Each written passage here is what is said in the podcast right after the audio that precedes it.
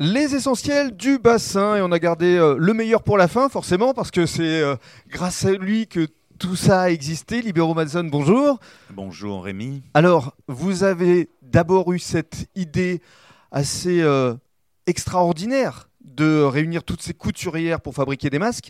Ça a été un, un travail de longue haleine. Vous êtes passé par les montagnes russes. euh, un jour on y croit, le lendemain on n'y croit pas. Beaucoup de péripéties. Aujourd'hui, les jeans arrivent dans une boutique.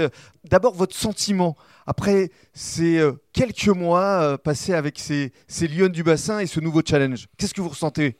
Ah, le premier sentiment, c'est une fierté immense qu'elles aient accompli qu'on ait accompli ensemble de livrer un million de masques en 50 jours quand personne n'était là pour répondre à une demande de la population. Donc je suis très fier d'elles. Oui. C'est Puis vous incroyable. pouvez être fier de vous parce que ça a été un parcours du combattant. On peut pas tout raconter, mais euh, ça n'a pas été simple. Fier de moi, euh, peu importe, en tout cas, on fait rien seul. Mhm. Et euh, si elles n'avaient pas été là, j'aurais pas pu faire ce qu'on a fait ensemble. Donc, je pense que c'est une union dont je suis très fier. D'avoir été le vecteur, c'est ça, ça ressemble à ce que je suis. Mais au-delà de ça, être un vecteur seul, ça n'a aucun sens. Mhm. Donc, oui, je suis très fier d'elle. Mhm. Le sentiment que j'en ai, c'est du devoir accompli. Maintenant, il y a un autre challenge, c'est celui de les, de les amener là où elles veulent aller, c'est-à-dire accomplir un rêve.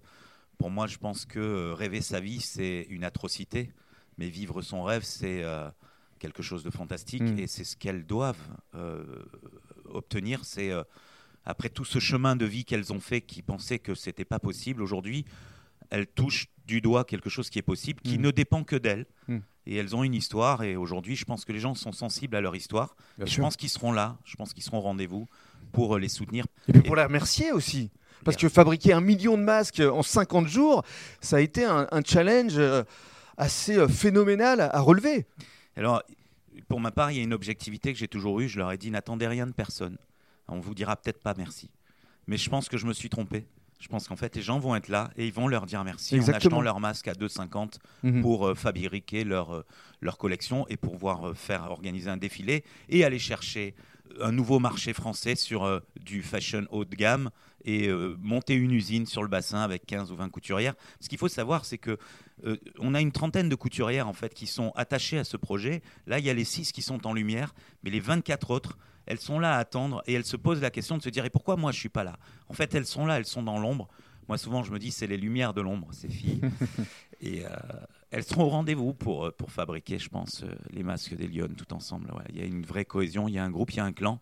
Et j'appelle les gens à rejoindre le clan des Lyonnes. Alors justement, on les invite à venir vous rejoindre dans cette nouvelle boutique, ce- cet espace que vous êtes allé chercher aussi, hein, dans un quartier où il y a beaucoup de monde? Oui, euh, ça a été assez difficile de trouver un lieu pour euh, que les, les Lyonnes puissent vendre leurs masques, puisqu'il y a des masques partout, dans toutes les grandes enseignes. Et euh, ils ont du chiffre à faire par rapport aux enseignes qui, qui les dirigent. Donc on a eu beaucoup de refus. Et puis on a eu un accord extraordinaire avec la galerie marchande de Mérignac-Soleil qui a généreusement offert une boutique aux Lyonnes du Bassin qui ressemble à ce qu'elles sont, c'est-à-dire un endroit euh, haut de gamme, euh, dans un endroit euh, fréquenté, parce que je voulais pas euh, perdues euh, et qu'il n'y ait pas d'affluence pour, pour répondre à leurs demandes. C'est un élan qui doit être rapide parce que c'est une boutique éphémère. Donc la boutique va ouvrir, va falloir y aller, Mérignac Soleil, avec les masques évidemment, et surtout les jeans. Alors, Ça les- c'est la grande nouveauté. Les jeans seront portés par les Lyonnes, ils ne seront pas encore fabriqués. Ils seront euh, bah, sur les mannequins vivants que sont les Lyonnes. Les gens pourront le voir porter et se dire bah, vivement la collection puis, pour que je puisse euh, l'acheter et le porter. Mais oui, elles vont imposer une griffe, je pense, qui est euh, incroyable. Qu'est-ce qu'on peut vous souhaiter pour les mois, pour les années à venir, libéraux Une bonne santé.